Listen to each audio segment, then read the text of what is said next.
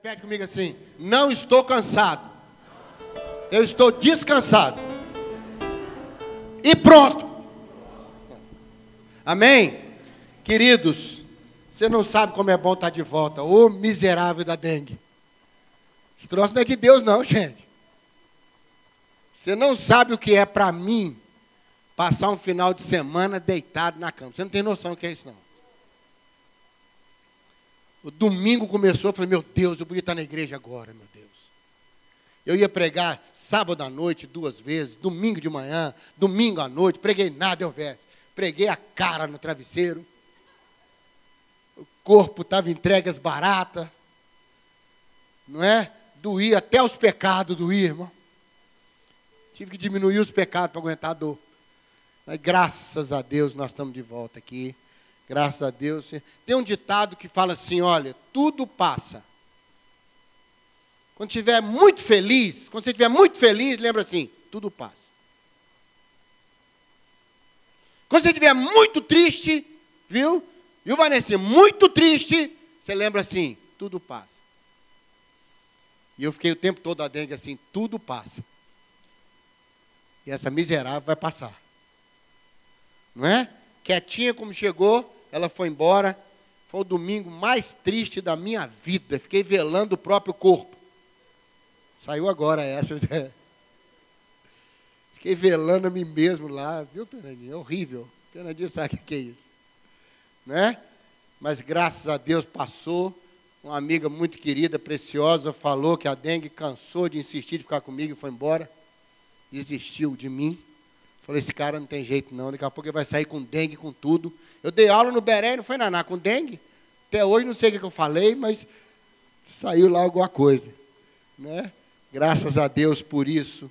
Nós vamos ter o nosso tempo de oração agora. Quero pedir a você, terça-feira, se você puder trazer leite para nós, caixinha de leite, é, material de limpeza, vai ser muito bem utilizado aqui na igreja. O bazar redireciona para famílias carentes. Você não tem ideia. Que não é só, sabe, gente, a gente dá coisa, não. Quando você dá uma coisa, você expressa cuidado, preocupação, entendeu? Eu falo no Beré, irmãos, a oferta missionária que nós enviamos não é só para cobrir necessidade, não. É para dizer para o missionário que está lá, ó, você não está sozinho, não. É tão gostoso quando de repente a gente descobre que a pessoa está longe, mas não está distante. Deixa eu repetir isso para você.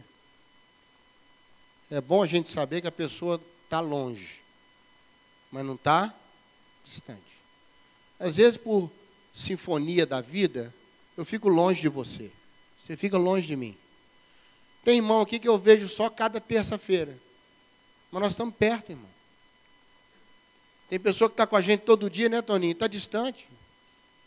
Está nada com a gente, está nada. E cada vez mais eu estou chegando à conclusão que o grande patrimônio é aquele que meu pai me ensinou. São os amigos.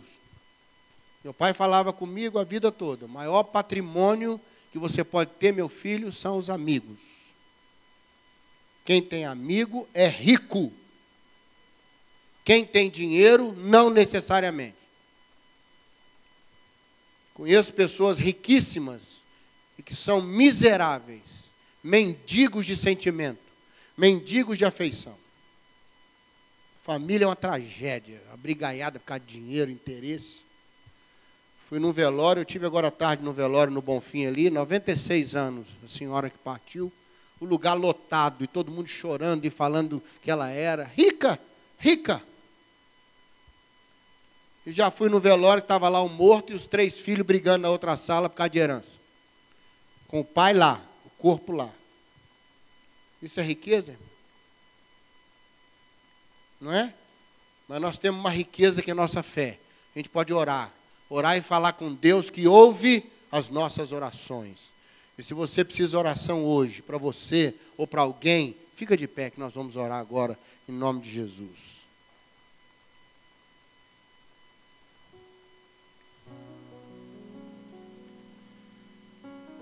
Pai querido, Pai próximo, um Deus que nunca está distante de nós. perto o suficiente para ouvir quando o nosso coração acelera. Um Deus que está tão pertinho que a tua sombra nos cobre. Ó oh Deus, situações estão sendo colocadas agora. Quero abençoar aquela família que perdeu sua mãe hoje, 96 anos, dona Nair. Uma mulher que era referência na sua casa, era coluna. Eu sei o que é quando a gente perde os pais e mergulha no mundo da orfandade. Ó oh Deus, consola aquela família. Consola meus irmãos que estão de pé agora, cada um com sua necessidade, sua dor, sua, sua dengue na alma. Ó oh Deus, no nome de Jesus, eu creio na oração. Eu creio na oração. Eu creio. Eu creio que as coisas podem mudar pela oração.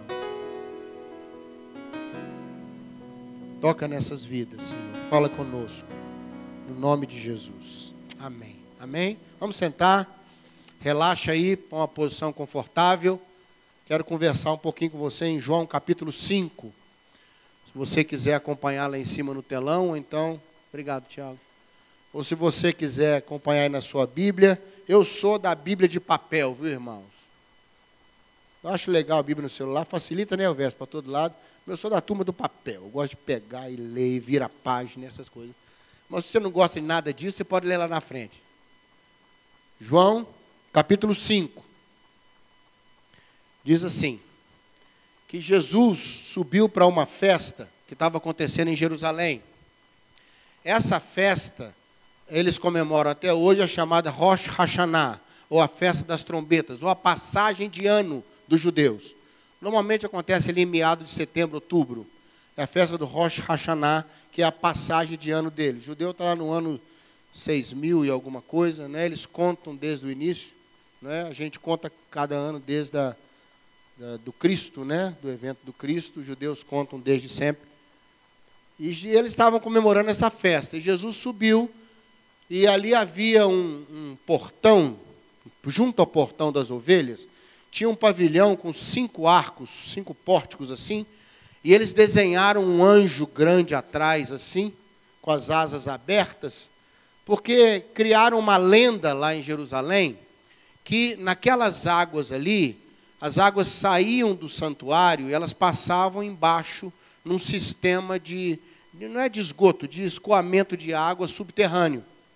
E em determinados momentos essa água vinha na superfície em poços. E um desses poços era o de Betesda, tá? Esse poço aí chamado em hebraico Betesda tá? Bet Esda, tá? O lugar onde as coisas acontecem. E como a água vinha por baixo e ela tinha movimento, de tempo em tempo ela dava uma mexida, entendeu, Fernando? Ela dava uma mexida assim. Aí criaram uma lenda que quem mexia a água era um anjo. E cada vez que a pessoa entrasse na água, na hora que o anjo mexeu, era curada. Os ricos colocava os escravos na beiradinha para guardar o lugar deles. Porque mexia uma vez por ano, em média. Dava uma mexidinha. Quando ela mexia, pulava todo mundo, não curava ninguém, porque ninguém sabia qual era o primeiro que pulou. E também porque era lenda, não curava nada. Isso era uma lenda. Tanto que nos melhores manuscritos não tem esse verso 3 e 4 aí, que fala que a água mexia, que o anjo mexia uma vez por ano. Isso foi acrescentado depois. Nos manuscritos originais não, não tinha nada disso, não. Era criar essa lenda, o romano aproveitou, mandou pintar um anjo lá atrás para estimular o povo naquele negócio. E essa em volta ficavam os enfermos. E tinha lá um homem, coloque o verso 5 para mim, querido. Tinha lá um homem que estava enfermo e estava lá esperando a água mexer há 38 anos. Ele estava com seu cabrato. Cabrato em grego quer dizer uma, uma, uma cortina grossa, um, uma manta grossa, que às vezes algumas traduções bíblicas falam em maca, mas era uma, um pano assim grandão, grosso, que eles levavam, esticavam e ele ficava deitado ali. Mas o que acontece? Quando mexeu a água, como é que ele paralítico chega na água, meu Deus? Aí ele até que arrastava para lá, pegava o cabrato dele e ia para a água, parou de mexer. Todo mundo pulou na água. Os ricos mandavam os escravos pular no lugar deles, terceirizado. Pulava todo mundo na água, era uma confusão, Jimmy, não dava nada. Aí Jesus chegou naquele ambiente, naquele ambiente confuso, naquele ambiente que você fala, existe uma possibilidade aqui, mas ela parece que não é para mim. Mas, meu irmão, que perseverança desse homem, ou que desespero que ele tinha. 38 anos, mais da metade da sua vida. Um judeu vivia em média naquela época 50, 60 anos. Paulo era chamado velho, porque morreu com 64, 65. A medicina era muito limitada. E esse homem passou a vida toda sonhando que ia resolver o problema dele no tanque de Betesda. Entendeu, velho? Nada. Aí Jesus chegou. Põe aí o verso 6, querido. Jesus chegou perto dele, viu que ele estava deitado lá, sabia que ele estava ali há muito tempo.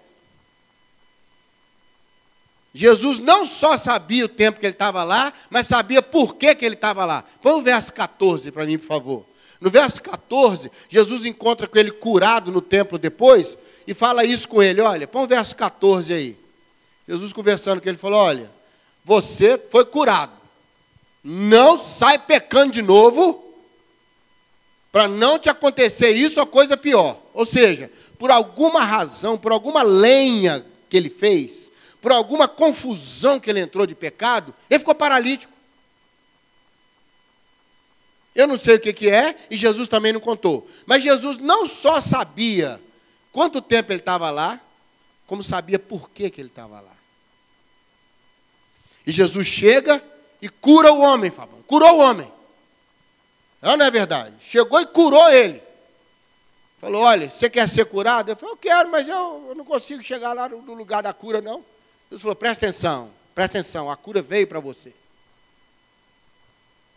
Levanta, toma o seu leite e vai para sua casa. Toma o seu cabrato aí e vai para sua casa. O cara assustou, sabe por quê? Olha aí, verso 8. Olha o verso 8. Ele falou: levanta, toma o teu leite. O 9. Imediatamente, olha o verso 9.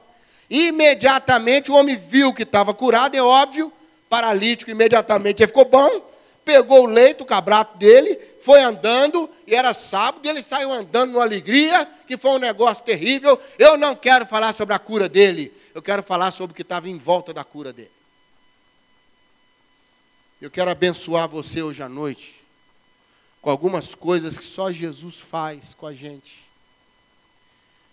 E que talvez você precise mais disso do que da própria cura hoje.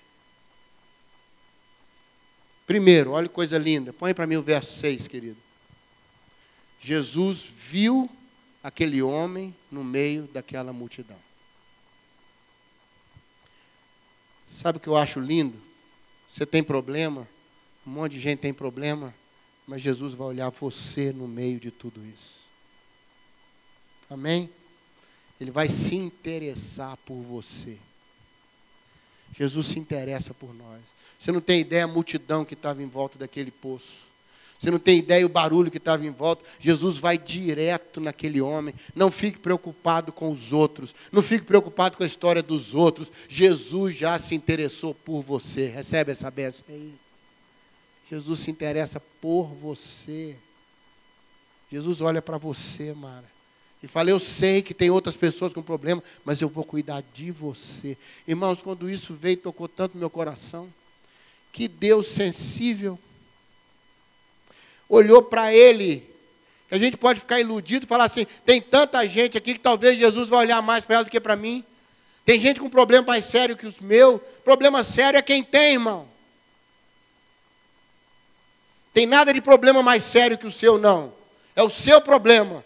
E Jesus anda no meio da multidão e olhou para você, focou você, está olhando você hoje à noite. Isso acontece em torno da cura. Mais do que curar você, Jesus quer que você saiba que Ele se interessa por você. Recebe essa benção aí. Segunda coisa, aí no verso 7, põe para mim aí, querido. O enfermo contou a história dele toda. E Jesus ouviu a história dele toda. Jesus vai te dar atenção. Irmão, você não tem ideia quando é bom você achar alguém que valoriza a sua história, que sabe da sua dor, honra a sua dor, honra a sua limitação, tem paciência de ouvir a sua história. Jesus já sabia tudo isso, ouviu o homem contar tudo. Olha, eu estou aqui, não tem ninguém me põe no tanque. Aí quando eu vou, e aí chegou diante de mim, e eu não tenho quem me leve. E ele soltou a história toda. Jesus, uhum, uhum. Jesus não está só interessado em nós, não, viu, Ari? Jesus nos dá atenção. Jesus ouve a sua história todo dia, irmão. Jesus ouve a nossa murmuração diariamente. E o pior é que a gente nem varia para aliviar, é a mesma. É a mesma ladainha. Todo dia, Jesus, eu não aguento. Senhor, me ajuda minha família. Oh, meu Deus, o que vai ser de mim? Eu, tô, eu pedi aquilo, Jesus. Uhum, uhum. Aí no outro dia está lá você de novo, Jesus, continuando. Que ontem eu fiquei cansado, fui dormir. Aí você vai com Jesus de novo. E tem gente que até entusiasma, briga com Jesus. Só tinha que ter feito. Só tinha que ter resolvido. Jesus. Uhum. E o que, que você vai fazer? Problema meu, não é seu. Ele não está passando correndo. Ele não está. Hoje em dia, tem pessoa que não tem. Dá, dá atenção, não é porque ela não quer dar, não, porque não tem atenção para dar, meu irmão. Outro dia uma irmã procurou a outra na igreja e falou assim: Eu preciso me abrir com você, falar meu problema. Ela falou: Não faz isso não, que já estou cheio dos meus. Uma das áreas que eu cuidava na igreja era aconselhamento por telefone. E um dia eu fui atender lá. A moça perguntou: Como é que está o rapaz fulano de tal? Eu falei: Quem? Ela falou: O que atende aí? Eu falei: Por quê? Ah, é porque eu liguei ontem para desabafar, mas ele estava mal, tadinho. Aí ele falou comigo assim: Você acha que isso é problema? Eu vou te falar o que é problema. E ele abriu o coração comigo. E eu estou ligando, eu de saber como é que ele está. E eu falei: Ele vai ficar mal daqui a pouco. Aí chamei o irmão e falei, irmão, me ajuda a entender aqui. Você está aqui no ministério de atender telefone, certo? Certo.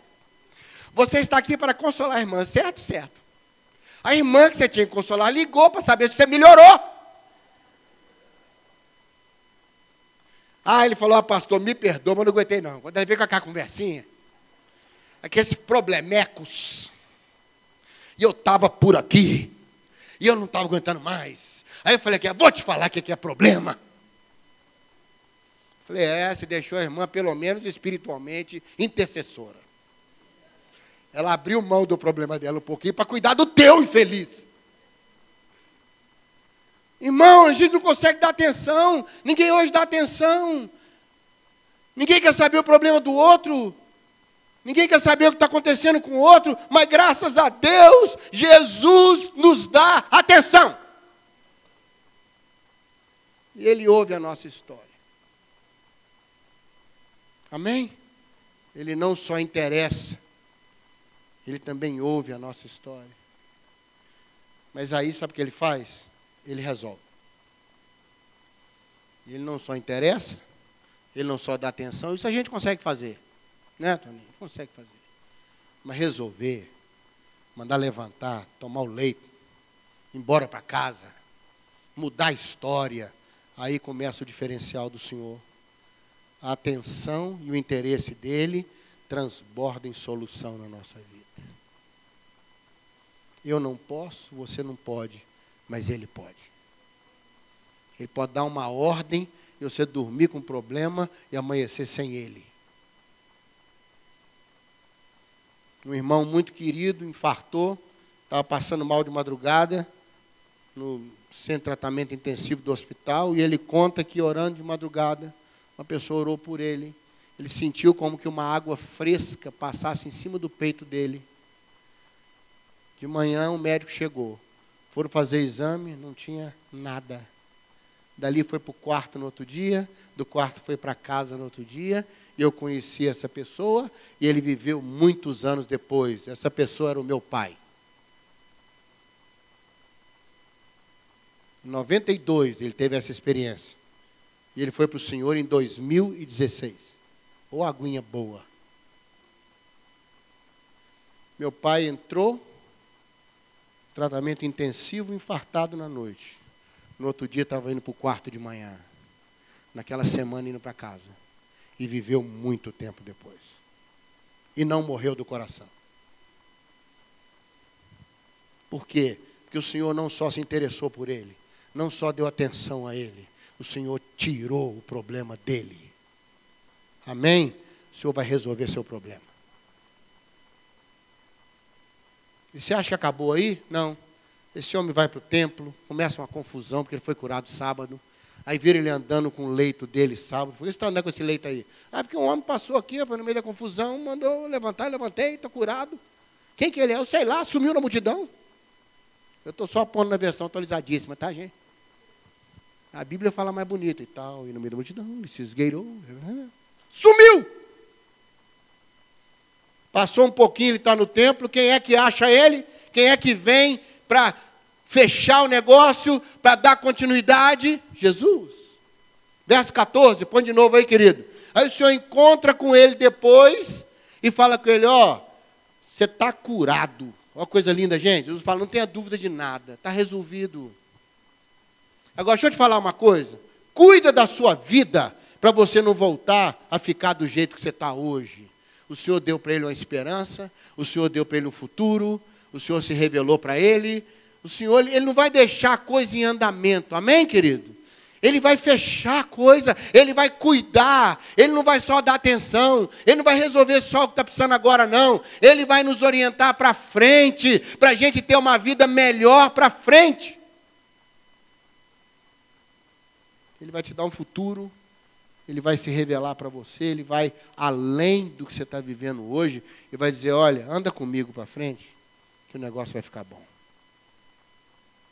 Na mesma hora ele virou para os líderes religiosos e falou: já sei quem é, já sei quem é que fez comigo o que fez. O Senhor não quer só ficar resolvendo seus problemas, Ele quer ter um relacionamento com você. Recebe essa palavra hoje? Eu não sei se você está precisando de saber que Deus sabe de você. Sabe de você. Não para julgar, não para te condenar. Ele sabe de você porque Ele te ama. Talvez hoje, mais do que a cura, você está precisando de atenção, de ser ouvido, de ser valorizado, que a sua história seja respeitada não tem coisa mais triste que alguém virar para a gente e falar, isso é bobagem. Isso é bobagem. Isso é fricote. Isso é mimimi. Isso é falta de trabalho, falta de surra. Isso é falta de, de problema. É muito bom, sabe? Tem para essas pessoas que não se interessam e não dão atenção para a gente. Mas Jesus é diferente. Sua história é importante para ele. Você acha que ele não sabia que aquele homem tinha? Jesus sabia até o que causou a doença dele. Jesus sabia que ele estava ali há muito tempo. O Senhor vai se encher de atenção por você. O Senhor vai resolver o seu problema. E o Senhor vai te dar condições de viver depois sem Ele, sem o problema. Recebe essa bênção, irmão? Feche seus olhos para a gente orar.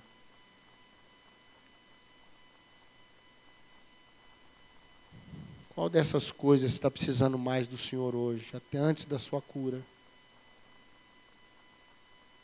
Ou junto com a sua cura? Eu acho lindo essas coisas em torno da cura, como Jesus enriquecia o momento.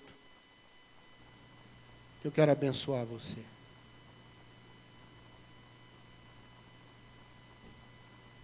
Quero abençoar você hoje tem lutado tanto para resolver certas coisas, mas não tem conseguido por você mesmo. Alguém chega antes de você. Alguém com mais condição pula no tanque antes de você. Ninguém quer levar você para o tanque. As pessoas querem resolver o seu problema, não ajudar os outros a resolverem seus problemas. Hoje as pessoas estão vivendo suas vidas Mas Jesus tem algo diferente para nós. Jesus quer ouvir você. Jesus se interessa por você. Jesus vai resolver o seu problema. Jesus vai te orientar depois do problema para você reorganizar a sua vida. Ele vai cuidar inteiramente de você. Oh Deus, eu creio nessa palavra. E muitas vezes, oh Deus, eu já me senti como esse homem,